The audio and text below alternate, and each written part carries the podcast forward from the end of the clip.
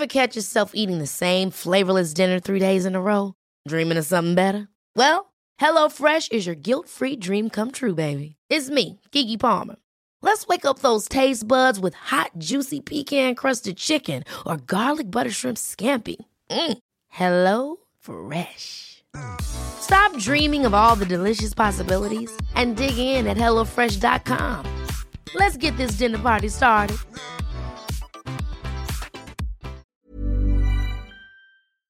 mukashimukashi.audio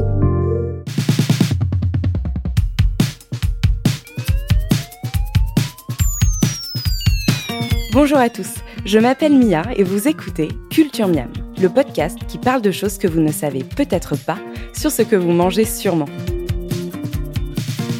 Après plusieurs Culture Miam à parler de spécialités made in US, j'avais envie de rentrer en France pour explorer le patrimoine de ce grand pays de la gastronomie.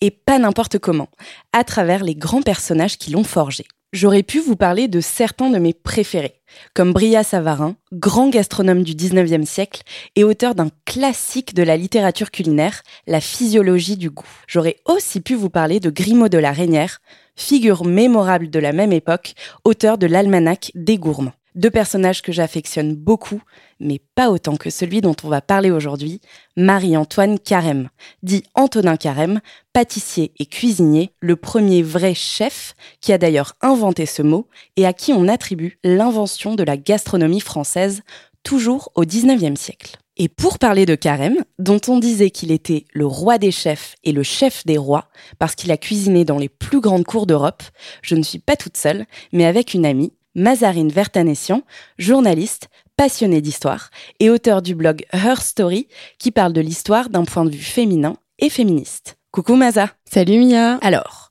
je sais que tu es une grande fan du XVIIe siècle et que tu écris beaucoup dessus, mais tu as accepté pour cette interview de faire un bond dans le temps pour parler de la vie et surtout de l'œuvre de Carême. Je me disais qu'on pouvait commencer par quelques éléments de contexte. Est-ce que tu pourrais nous rappeler dans quelle période de l'histoire française on est à l'époque de Carême? Donc Carême est né en 1784, Mhm. quelques années avant la Révolution française, qui était une période euh, très troublée Ouais. de, de notre histoire. Et ça a été un moment où il y a eu beaucoup de bouleversements et beaucoup de changements de régime politique. Euh, il a traversé tous ces régimes, donc il y a eu euh, la monarchie, la Révolution.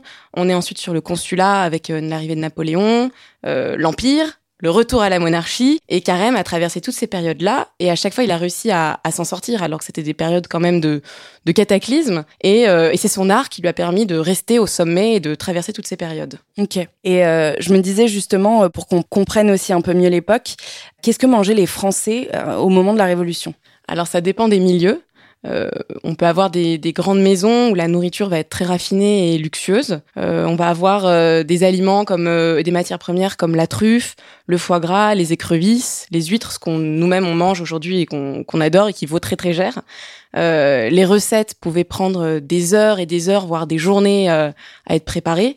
Ouais. Donc ce qui coûtait extrêmement cher parce que ça nécessitait beaucoup de main d'œuvre et des produits nobles. Et par contre, euh, de l'autre côté, on avait des milieux extrêmement pauvres euh, où les gens avaient une alimentation très très monotone, euh, c'est-à-dire qu'on allait manger énormément de pain et en plus du pain noir, Ouais, donc euh, souvent assez dur et un peu étouffe chrétien. Et en plus souvent il était sec parce qu'on n'allait pas acheter sa petite baguette tous les matins à la boulangerie. Euh, et on la trempait donc pour le ramollir dans euh, dans de la soupe de légumes ou de fèves. Ok. Donc euh, le... Donc vraiment le, le bas de gamme de l'alimentation et euh, et on mangeait pas de viande. Ouais. Donc le le, végétarienne. le symbole du quignon de pain euh, plongé dans un bouillon euh, pour le rendre un peu plus mou, Ouais, euh, c'était exactement euh, ce qui se passait à l'époque. Et on, euh, je voulais qu'on en parle euh, justement parce que c'est dans ce milieu-là très pauvre euh, qu'est né euh, qu'est né Carême et qui a réussi à s'en sortir grâce à la cuisine. Donc euh, raconte-nous un peu comment. Oui, alors c'est assez incroyable parce que Carême a eu un- une destinée euh, dingue. Il est né dans un milieu, vraiment dans le milieu le plus pauvre des plus pauvres. Son père était homme à tout faire sur des chantiers. Mhm. Euh, il avait énormément d'enfants, pas du tout les moyens de, de les nourrir. Euh, et un jour, il a, il a pris le petit Antonin par la main, euh, l'a amené aux portes de Paris. Sympa. Euh, voilà, euh, lui a donné un petit baluchon, quelques pièces, et lui a dit, bah voilà, maintenant, euh, il faut que tu y ailles et que tu ailles découvrir le monde et que tu te débrouilles.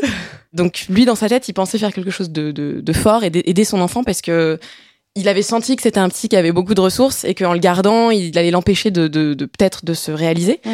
Et euh, voilà, donc le petit Antonin est parti euh, tout Aujourd'hui, seul. ça s'appelle un abandon d'enfant. Voilà, mais à l'époque, le droit français était pas au top au niveau de la protection des enfants. Et, euh, et le petit euh, Antonin est parti, il a passé quelques jours dans la rue, et puis finalement, effectivement, il était très intelligent et très débrouillard.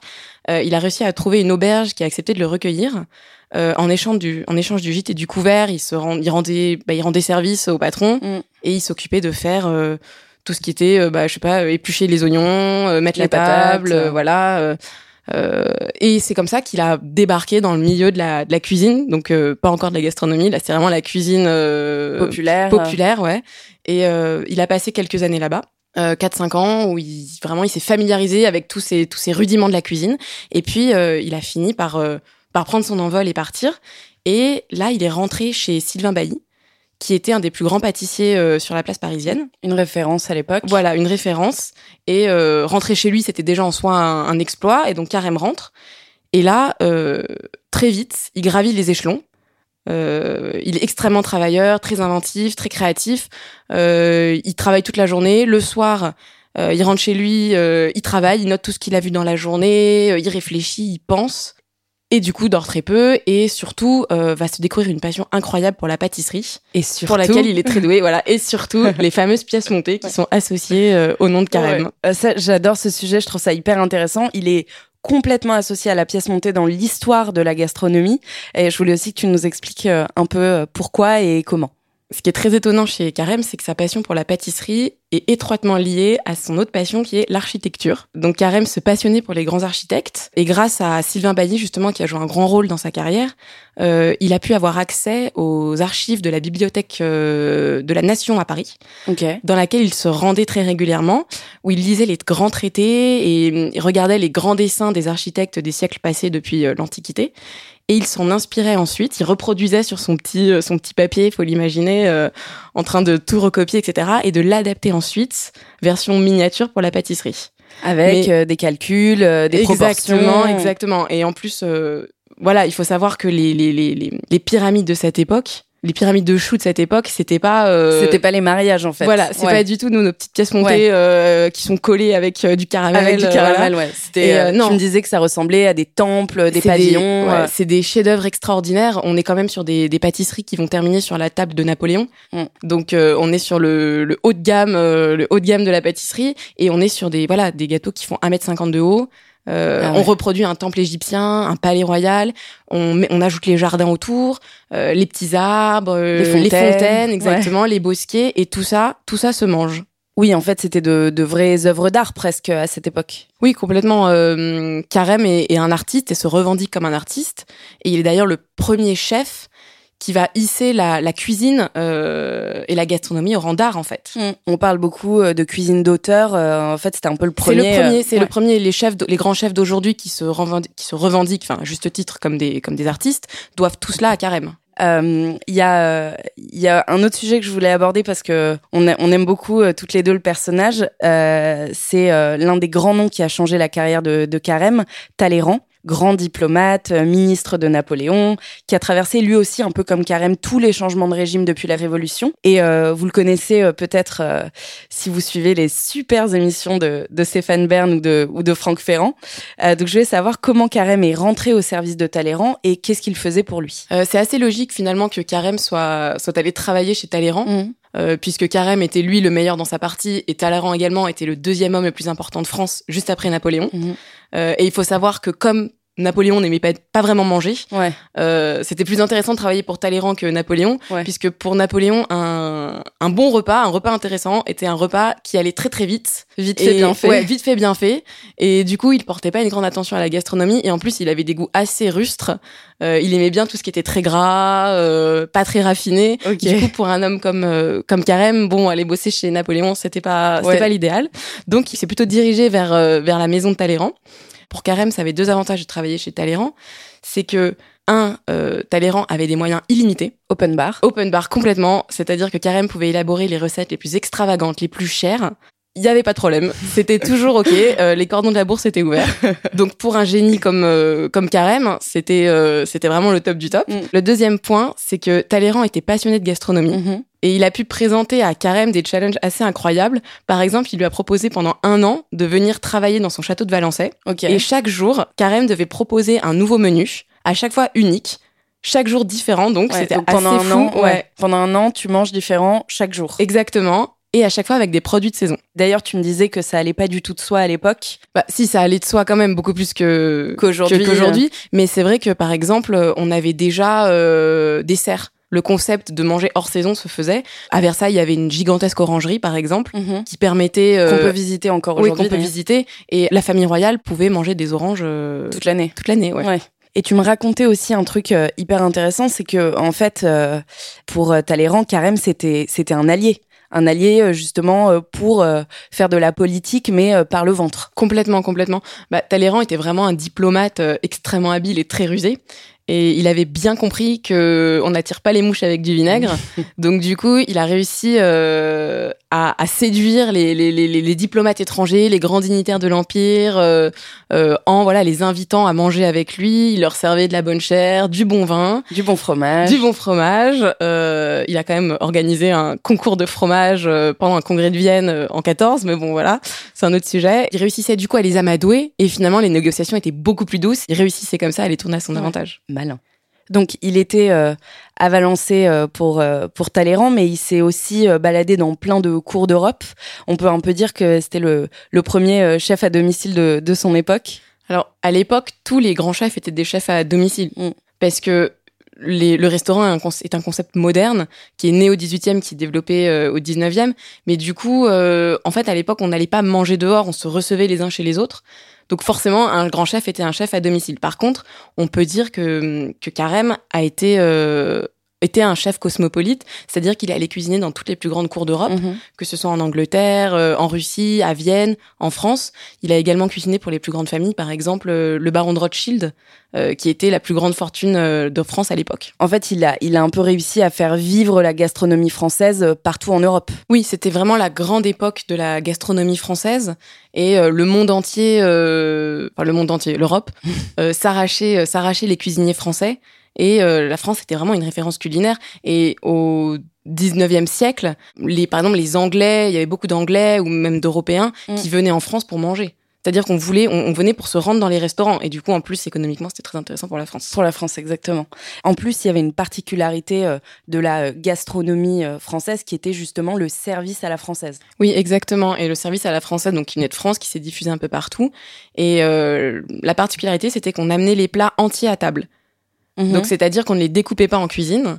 Et euh, Carême défendait énormément ce, ce, type de service par rapport au service à la russe, parce que ça permettait vraiment aux convives de se représenter l'art, l'art du cuisinier, puisque quand on amenait un, un, je sais pas, un pâté en croûte euh, finement sculpté et magnifique, au moins il arrivait sur la table entier et intact. Pareil pour les pièces de poulet, de gibier. Exactement, une viande, une viande arrivait entière à table, euh, et c'était au maître de maison de la découper. Et ça se fait d'ailleurs encore aujourd'hui. Euh, la tradition est un peu restée souvent dans les familles françaises.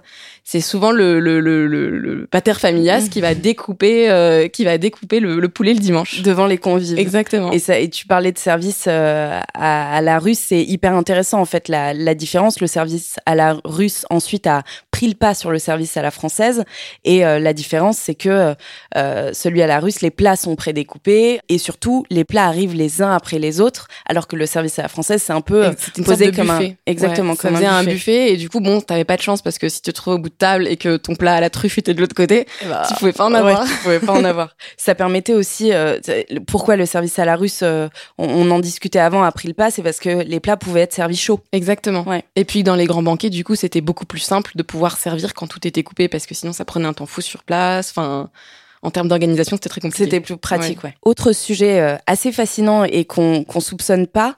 Euh, donc je disais euh, dans l'introduction que c'était euh, Carême qui avait inventé le mot chef, mais il a aussi inventé un grand grand symbole de la gastronomie qui est la toque. Exactement. à l'époque déjà, les cuisiniers portaient des chapeaux mais c'était des espèces de petits couvre-chefs euh, mous en coton, un peu bonnet. Ouais, pas du tout esthétique, genre bonnet de nuit quoi. Mm. Et, et pour Carême qui avait quand même une autre idée de son métier, c'était absolument pas digne, d'autant qu'il considérait que ses bonnets faisaient un peu homme malade.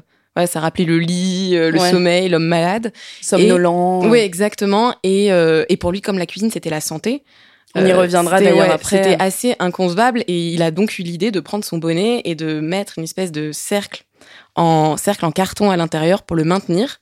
Et d'autant que ça rappelait du coup sa passion de l'architecture puisque ça, son bonnet formait une, colonne corinthienne. Il y a un point euh, sur lequel je voulais revenir euh, dont tu viens de parler, c'est que euh, il se voyait beaucoup comme un cuisinier santé. Pour lui, c'était super important.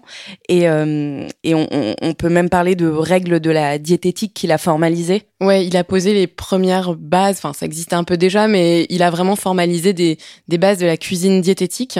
Euh, et notamment, euh, il a beaucoup allégé, par exemple, les sauces. Mm. Les sauces étaient très riches. Euh, il en a développé des nouvelles. Il a allégé les anciennes.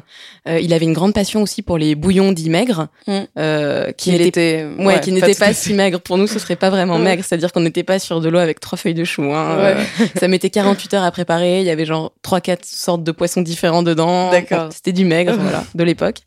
Et, euh, et il a carrément créé, euh, même on peut dire, un régime, par exemple, pour, euh, pour le, le roi d'Angleterre de l'époque. Mm.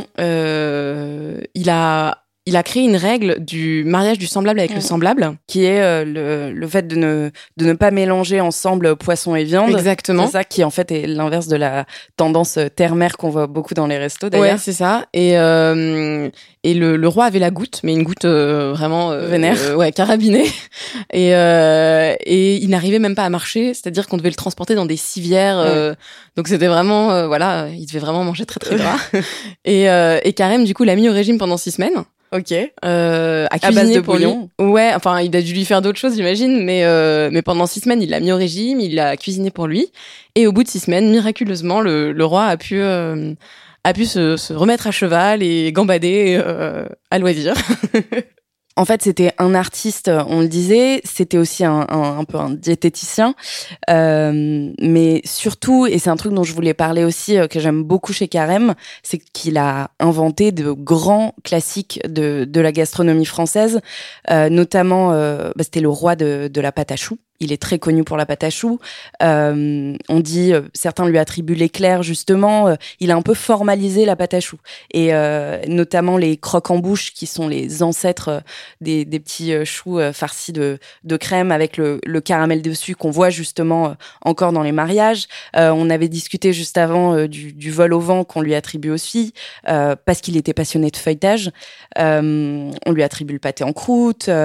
certains disent même le, le millefeuille, le tourne de Rossini. Donc il y a, on, prend un peu la mesure de d'à quel point il a, il a révolutionné euh, la, la, gastronomie française. Euh, oui, ça permet de se rendre compte comme il a euh, posé les bases de la gastronomie d'aujourd'hui et comme il a révolutionné la cuisine de l'époque. Et mm. d'ailleurs, même après sa mort, toutes les cours d'Europe et les grandes familles s'arracheront ses disciples et surtout les commis qu'il avait lui-même formés et qui iront travailler dans, dans le monde entier.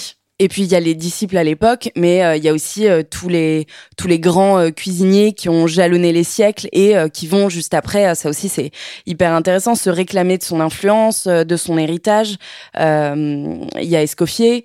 D'ailleurs, ça pourrait être un, un autre culture miam, hein, Escoffier, qui a inventé la, la cuisine de palace. c'est lui qui a créé des desserts aussi mythiques comme carême, la pêche melba, la poire belle Hélène, et, et plus récemment, on dit aussi que Bocuse, c'est un de un de ses héritiers euh, parce que euh, on dit souvent qu'il a fait sortir le chef de la cuisine, que c'est euh, le premier qui a fait des chefs un peu des stars. Et en fait, c'est un peu comme, comme Carême à l'époque. Oui, complètement. Mais c'est pour ça que je trouve que c'est un personnage absolument fascinant parce que, en plus, Carême, pour le coup, c'est vraiment un homme du passé qui finalement est très actuel, mm. alors que c'était il y a, il y a deux siècles, et qui, euh, qui marque aujourd'hui profondément notre époque. Complètement. C'est d'ailleurs pour ça que j'adore, euh, j'adore aussi ce personnage, et j'espère, euh, chers auditeurs, si vous ne connaissiez pas Carême, que son histoire, son parcours et, et ses grandes inventions vous ont intéressé. d'ailleurs, si vous voulez creuser un peu plus le sujet, je vous recommande un super épisode de, du podcast, plutôt de l'émission On ne parle pas la bouche pleine sur France Culture qui s'appelle Quand Antonin Carême veillait du haut de sa toque au salut de l'Empire. voilà, donc c'était c'était un peu le mot de la fin. merci beaucoup, Maza. Bah, merci, Mia. Ouais, c'était un plaisir de, de, parler de toi, de notre passion commune, hein, de la gastronomie. Et des éclairs au chocolat. Et des éclairs au chocolat, notre dessert préféré. Et on aura sûrement l'occasion, euh, dans d'autres épisodes de, de, Culture Miam, de creuser encore plus euh, le patrimoine de notre beau pays de la gastronomie. J'espère que je serai là. Quant à nous, on se retrouve euh, le mois prochain pour un nouvel épisode de Culture Miam. Et d'ici là, comme d'habitude, régalez-vous. Et au fait, écoutez Culture Miam sur Apple Podcast, SoundCloud et votre application de podcast préférée. Laissez-nous plein d'étoiles et suivez-nous sur Facebook culturemiam.com et sur mukashimukashi.audio.